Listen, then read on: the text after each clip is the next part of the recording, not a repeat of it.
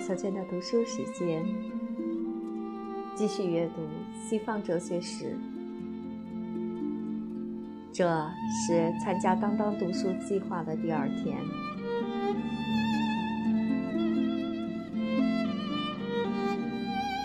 第一篇第三章，毕达哥拉斯。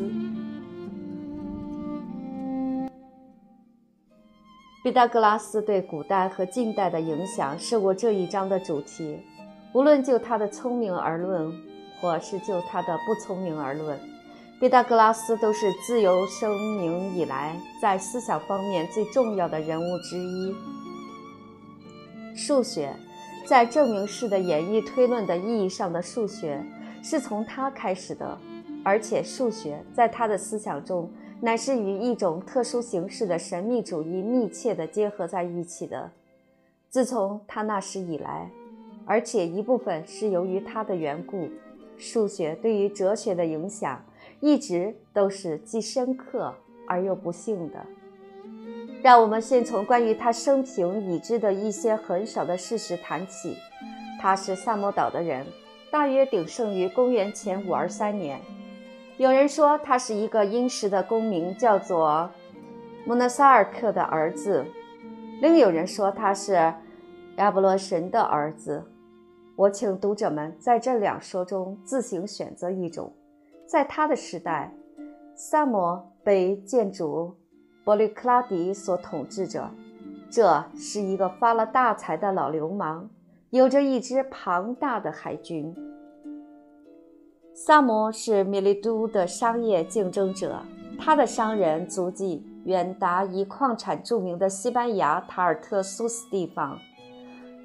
伯利克拉迪大约于公元前五三五年成为萨摩的建主，一直统治到公元前五一五年为止。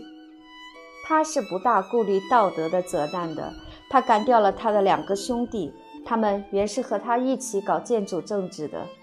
他的海军大多用于进行海上掠夺。不久之前，米利都臣服于波斯的这件事情对他非常有利。为了阻止波斯人继续向西扩张，他便和埃及国王阿马西斯联盟。但是，当波斯王堪比西斯集中全力征服埃及时，波利克拉迪认识到他会要胜利。于是就改变了立场，他派遣一支由他的政敌所组成的舰队去进攻埃及，但是水兵们叛变了，回到萨摩岛向他进攻。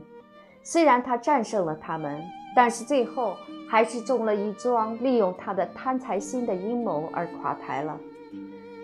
在萨尔蒂斯的波斯总督假装着要背叛波斯大王。并愿拿出一大笔钱来酬答伯律克拉底对他的援助。伯律克拉底到大陆上去会晤波斯总督时，便被捕获，并被钉死在十字架上。伯律克拉底是一位艺术的保护主，并曾以许多了不起的建筑美化了萨摩。安娜克里昂就是他的宫廷诗人。然而，毕达哥拉斯却不喜欢他的政府。所以便离开了萨摩岛。据说，而且不是不可能的，毕达哥拉斯到过埃及，他的大部分智慧都是在那里学得的。无论情形如何，可以确定的是，他最后定居于意大利南部的克罗顿。意大利南部的各式希腊城市也像萨摩岛和米利都一样，都是富庶繁荣的。此外，他们又遭受不到波斯人的威胁。最大的两个城市是西巴瑞斯和克洛顿。西巴瑞斯的奢华至今还脍炙人口。据迪奥多洛斯说，他的人口当全盛时期曾达三十万人之多。虽然无疑的这是一种夸大，克罗顿与西巴瑞斯的大小大致相等。两个城市都靠输入伊奥尼亚的货物至意大利为生。一部分货物是作为意大利的消费品，一部分则从西部海岸转口到高卢和西班牙。意大利的许多希腊城市彼此激烈地进行征战。当毕达哥拉斯到达克罗顿的时候，克罗顿刚刚被拉克瑞所战败。然而，在毕达哥拉斯到达之后不久，克罗顿对西巴瑞斯的战争便取得了完全的胜利。西巴瑞斯彻底的被毁灭了。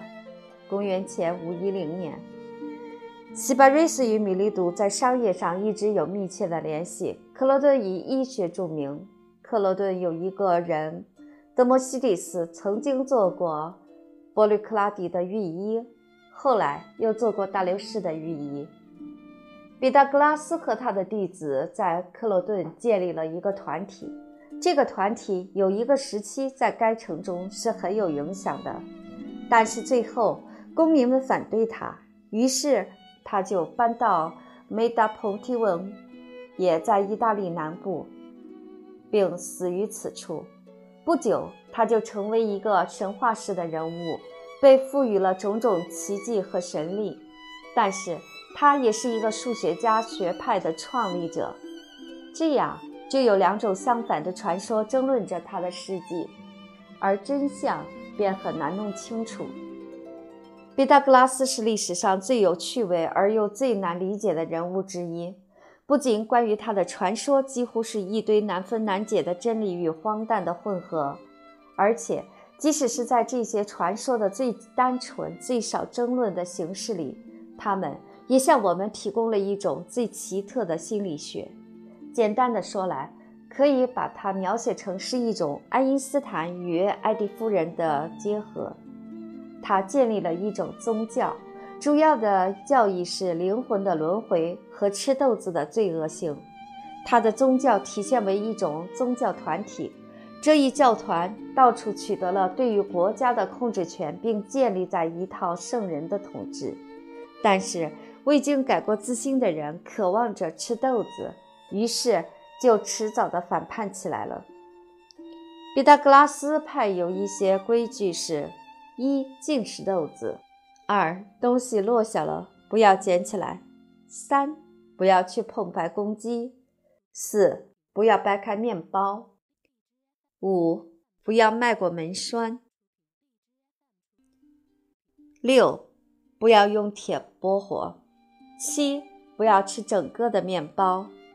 八，不要掐花环；九，不要坐在豆上；十，不要吃心；十一，不要在大路上行走；十二，房里不许有燕子；十三，锅从火上拿下来的时候，不要把锅的印记留在灰上，而要把它抹掉；十四，不要在光亮的旁边照镜子；十五。当你脱下睡衣的时候，要把它卷起，把身上的印记磨平。所有这些诫命都属于原始的禁忌观念。康福德从宗教的哲学说，在他看来，毕达哥拉斯代表着我们所认为与科学倾向相对立的那种神秘传统的主潮。他认为巴门尼德，他称之为逻辑的发现者。是毕达哥拉斯的一个支派，而柏拉图本人则从意大利哲学获得了他的灵感的主要来源。他说，毕达哥拉斯主义是奥尔夫斯教内部的一种改良运动，而奥尔夫斯教又是奥尼索斯崇拜中的改良运动。理性的东西与神秘的东西之互相对立，贯穿着全部的历史。他在希腊人中间最初表现为奥林匹克的神与其他较为不开化的神之间的对立，后者更接近于人类学者们所研究的原始信仰。在这个分野上，毕达哥拉斯是站在神秘主义的方面的。虽然他的神秘主义具有一种特殊的理智性质，他认为他自己具有一种半神明的性质，而且。似乎还曾说过，既有人又有神，也还有像毕达哥拉斯这样的生物。康福德说，受他所鼓舞的各种体系都是倾向于出世的，把一切价值都置于上帝的不可见的统一性之中，并且把可见的世界称为虚幻的。说它是一种浑浊的介质，其中上天的光线在雾色和黑暗之中遭到了破坏，受到了蒙蔽。迪卡阿克斯说：“毕达哥拉斯教导说，首先，灵魂是个不朽的东西，它可以转变成别种生物；其次，凡是存在的事物都要在某种循环里再生，没有什么东西是绝对新的。”一切生来具有生命的东西都应该认为是亲属。据说，毕达哥拉斯好像圣法兰西斯一样的曾向动物说法。在他建立的团体里，不分男女都可以参加。财产是公有的，而且有一种共同的生活方式。甚至于科学和数学的发现也认为是集体的，而且在一种神秘的意义上。都得归功于毕达哥拉斯，甚至于在他死后也还是如此。梅达蓬蒂翁的西巴索斯曾违反了这条规矩，便因船只失事而死。这是神对于他的不虔诚而震怒的结果。但是这一切与数学又有什么关系呢？他们是通过一种赞美沉思生活的道德观。而被联系在一起的。布奈特把这种道德观总结如下：我们在这个世界上都是异乡人，身体就是灵魂的坟墓。然而，我们绝不可以自杀以求逃避，因为我们是上帝的所有物，上帝是我们的牧人。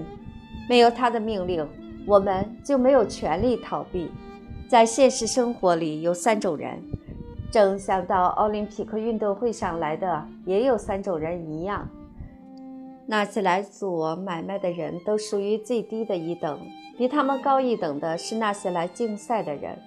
然而最高的一种乃是那些只是来观看的人们。因此，一切中最伟大的进化便是无所为而为的科学。唯有献身于这种事业的人，以及真正的哲学家。才真能使自己摆脱生之巨轮。文字含义的变化往往是非常有启发意义的。我在上文已经提到“狂欢”那个字儿，现在我就要谈谈“理论”这个字。这个字原来是奥尔夫斯教派的一个词，康福德解释为“热情的、动人的沉思”。他说，在这种状态之中，观察者与受苦难的上帝合而为一，在他的死亡中死去，又在他的新生中复活。对于毕达哥拉斯，这种热情的、动人的沉思乃是理智上的，而结果是得出数学和知识。这样，通过了毕达哥拉斯主义理论，就逐渐地获得了它的近代意义。然而，对一切为毕达哥拉斯所鼓舞的人们来说，他一直保持着一种狂醉式的歧视的成分。这一点对于那些在学校里无可奈何地学过一些数学的人们来说，好像是很奇怪的。然而，对于那些时时刻刻经验着，由于数学上的豁然贯通而感到沉醉欢欣的人们来说，对于那些喜爱数学的人们来说，毕达哥拉斯的观点似乎是十分自然的，总令他是不真实的，仿佛经验的哲学家只是材料的奴隶，而纯粹的数学家，正像音乐家一样，才是他那秩序井然的美丽世界的自由创造者。最有趣的是，我们从布奈特叙述的毕达哥拉斯的理论学里，可以看出与近代价值相反的观念。譬如，在一场足球赛里，在近代头脑的人总以为是足球运动员要比观众伟大的多。至于国家，情形也类似。他们对于政治家，政治家是比赛中的佼佼者的崇拜。有甚于对于那些仅仅是旁观者的人们。这一价值的变化与社会制度的改变有关，与战士、君子、财阀、独裁者各有其自己的善与真的标准。君子在哲学理论方面曾经有过长期的当权时代，因为他是和希腊天才结合在一起的，因为沉思的德行。获得了神学的保证，也因为无所为而为的真理，这一理想庄严化了学院的生活。君子可以定义为平等人的社会中的一份子，他们靠独立运动而过活，或者至少也是依靠那些毫无疑问的地位卑贱的劳动人民而过活。应该注意到，在这个定义里也包括着圣人与贤人，因为就这些圣贤的生活而论，他们也是耽于沉思的，而不是积极活动的。近代关于真理的定义，例如帝国主义和工具主义的关于真理的定义，就是实用的，而不是沉思的。它是由于与贵族政权相反对的工业文明所激起的。无论人们对于容许奴隶制度存在的社会制度怀着怎样的想法，但正是从上面那种意义的君子那里，我们才有了纯粹的数学。沉思的理想既能引人创造出纯粹的数学，所以就是一种有益的活动的根源。这一点就增加了他的威望，并使他在神学方面、伦理学方面和哲学方面获得了一种在其他情况下所不能享有的成功。关于毕达哥拉斯之作为一个宗教的先知与作为一个纯粹的数学家这两方面，我们已经解释的很多了。在这两方面，他都有着无可估计的影响，而且。这两方面在当时也不像近代人所想象的那样是分离开来的。大多数的科学从他们的一开始就是和某些错误的信仰形式联系在一起的，这就使它们具有一种虚幻的价值。天文学和占星学联系在一起，化学和炼丹术联系在一起，数学则结合了一种更精致的错误类型。数学的知识看来是可靠的、准确的，而且可以应用于真实的世界。此外，它还是由于纯粹的思维而获得的，并不需要观察。因此之故，人们就以为它提供了日常经验的知识所无能为力的理想。人们根据数学便设想思想是高于感官的，直觉是高于观察的。如果感官世界与数学不符，那么感官世界就更糟糕了。人们便以各种不同的方式寻求更能接近于数学家的理想的方法，而结果所得的种种启示，就成了形而上学与知识论中许多错误的根源。这种哲学形式也是从毕达哥拉斯开始的。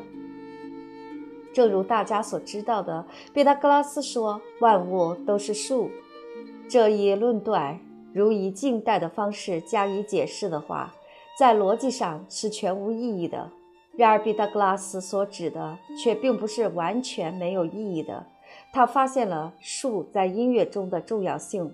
数学名词里的调和中项与调和级数九仍然。保存着毕达哥拉斯为音乐和数学之间所建立的那种联系。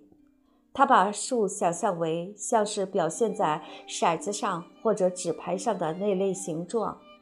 我们至今仍然说数的平方与立方，这些名词就是从他那里来的。他还提到了长方形树木、三角形树木、金字塔形树木等等。这些都是构成上述各种形状所必须的树木小块块，或者我们更自然一些，应该说是些树木的小球球。他把世界假想为原子的，把物体假想为是原子按各种不同形式排列起来而构成的分子所形成的。他希望以这种方式使算学成为物理学的以及美学的根本研究对象。毕达哥拉斯的最伟大的发现，或者是他的极门弟子的最伟大的发现，就是关于直角三角形的命题。即直角两夹边的平方的和等于另一边的平方，即弦的平方。埃及人已经知道三角形的边长若为三、四、五的话，则必有一个直角。但是显然，希腊人是最早观察到三的平方加四的平方等于五的平方的，并且根据这一提示发现了这个一般命题的证明。然而不幸，毕达哥拉斯的定理立刻引到了不可公约数的发现，这似乎否定了他的全部哲学。在一个等边直角三角形里，弦的平方等于每一边平方的二倍。让我们假设每边长一，那么弦应该有多么长呢？让我们假设它的长度是 m 除以 n，那么。m 平方除以 n 平方等于二。如果 m 和 n 有一个公约数，我们可以把它消去，于是 m 和 n 必有一个是奇数。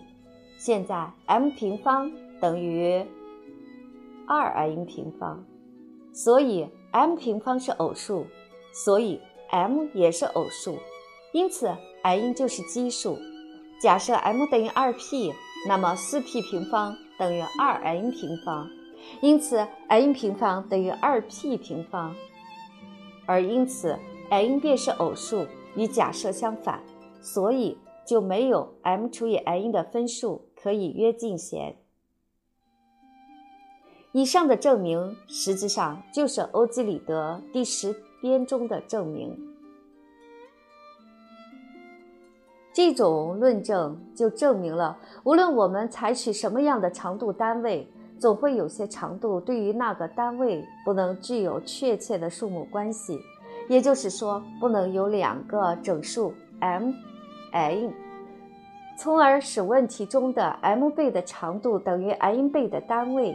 这就使得希腊的数学家们坚信，几何学的成立必定是独立的，而与算学无关。柏拉图对话录中有几节可以证明，在他那时候已经有人独立地处理几何学了。几何学完成于欧几里得。欧几里得在第二编中从几何上证明了许多我们会自然而然用代数来证明的东西，例如 a 加 b 的平方等于 a 平方加 2ab 加 b 平方。正是因为有不可公约数的困难。他才认为这种办法是必要的。他在第五编、第六编中论比例时，情形也是如此。整个体系在逻辑上是醒目的，并且已经预示着19世纪数学家们的严谨了。只要关于不可公约数还没有恰当的算学理论存在时，则欧几里得的方法便是几何学中最好的可能方法。当笛卡尔介绍了坐标几何学，从而再度确定了算学至高无上的地位时，他曾设想不可公约数的问题有解决的可能性。虽然在他那时候还不曾发现这种解法，几何学对于哲学与科学方法的影响一直是深远的。希腊人所建立的几何学是从自明的，或者被认为是自明的公理出发。根据演绎的推理前进，而达到那些远不是自明的定理。公理和定理被认为对于实际空间是真确的，而实际空间又是经验中所有的东西。这样，首先注意到自明的东西，然后再运用演绎法，就好像是可能发现实际世界中一切事物了。这种观点影响了柏拉图和康德以及他们两人之间的大部分的哲学家。独立宣言说：“我们认为这些真理是自明的，其本身便脱胎于欧几里得。18世纪天赋人权的学说就是一种在政治方面追求欧几里得式的公理。牛顿的《原理》一书，尽管它的材料公认是惊艳的，但是它的形式却完全是被欧几里得所支配着的。严格的经院形式的神学，其题材也出于同一个来源。个人的宗教得自于天人感通，神学则得自数学，而这两者都可以在毕达哥拉斯的身上找到。我相信数学是我们信仰永恒的与严格的真理的主要根源，也是信仰有一个超感的可知的世界的主要根源。几何学讨论严格的圆，但是没有一个可感觉的对象是严格的圆形的。无论我们多么小心谨慎地使用我们的圆规，总会有某些不完备和不规则的。这就提示了一种观点，即一切严格的推理只能应用于与可感觉的对象相对立的理想对象。很自然的，可以再进一步论证说，思想要比感官。更高贵，而思想的对象要比感官知觉的对象更真实。神秘主义关于时间与永恒的关系的学说，也是被纯粹数学所巩固起来的。因为数学的对象，例如数，如其是真实的话，必然是永恒的，而不在时间之内。这种永恒的对象就可以被想象成为上帝的思想。因此，柏拉图的学说是。上帝是一位几何学家，而詹姆斯·琴斯爵士也相信上帝是好算学。与启示的宗教相对立的理性主义的宗教，自从毕达哥拉斯之后，尤其是从柏拉图之后，一直是完全被数学和数学方法所支配着的。数学与神学的结合开始于毕达哥拉斯。它代表了希腊的中世纪的以及直至康德为止的近代的宗教哲学的特征。毕达哥拉斯以前的尔弗斯教义类似于亚洲的神秘教，但是在柏拉图、圣奥古斯丁、托马斯·阿奎那、笛卡尔、斯宾诺莎和康德的身上都有着一种宗教与推理的密切交织。一种道德的追求与对于不具时间性的事物之逻辑的崇拜的密切交织，这是从毕达哥拉斯而来的，并使得欧洲的理智化了的神学与亚洲的更为直截了当的神秘主义区别开来。只是到了最近的时期，人们才可能明确地说出毕达哥拉斯错在哪里。我不知道还有什么别人对于思想界有过像他那么大的影响。我所以这样说，是因为所谓柏拉图主义的东西，倘若加以分析，就可以发现，在本质上不过是毕达哥拉斯主义罢了。有一个只能显示于理智而不能显示于感官的永恒世界，全部的这一观念都是从毕达哥拉斯那里得来的。如果不是他，基督徒便不会认为基督就是道。如果不是他，神学家就不会追求上帝存在与灵魂不朽的逻辑证明。但是在他的身上，这一切还都不显著。下面就要谈到这一切是怎样变得显著的。